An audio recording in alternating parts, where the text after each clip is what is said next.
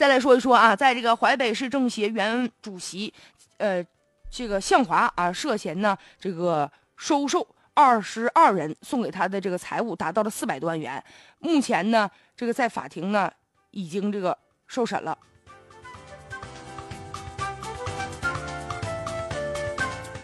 现在呢，据说呀，案发之后他讲，他说他收受的这些这个贿赂呢，全都是孝敬他妈妈了。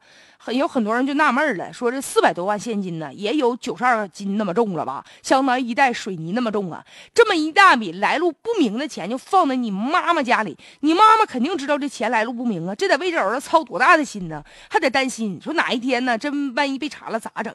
还担心，你说这儿子培养这么大了，真是万一被查了，你说这这不白培养了吗？所以天天守着这些现金，你这妈妈天天多郁闷呢！你这是真正的孝子吗？而且这母亲晚年了，她不需要啊。多少钱？现在你倒好，现在被判刑了。这母亲每天就得以泪洗面呢。你这是真正的孝顺吗？还是说拿着孝顺在这给自己就找借口呢？而且啊，知子莫若母。你儿子一月挣多少钱，有多大本事，妈妈心里最清楚。如果这儿子真把这些贪污受贿的钱放在你那儿了，你作为一个母亲，你应该给儿子讲清楚，应该积极的退赃，让让他主动去承认错误去啊。所以现在有些人就是抱着侥幸的心理。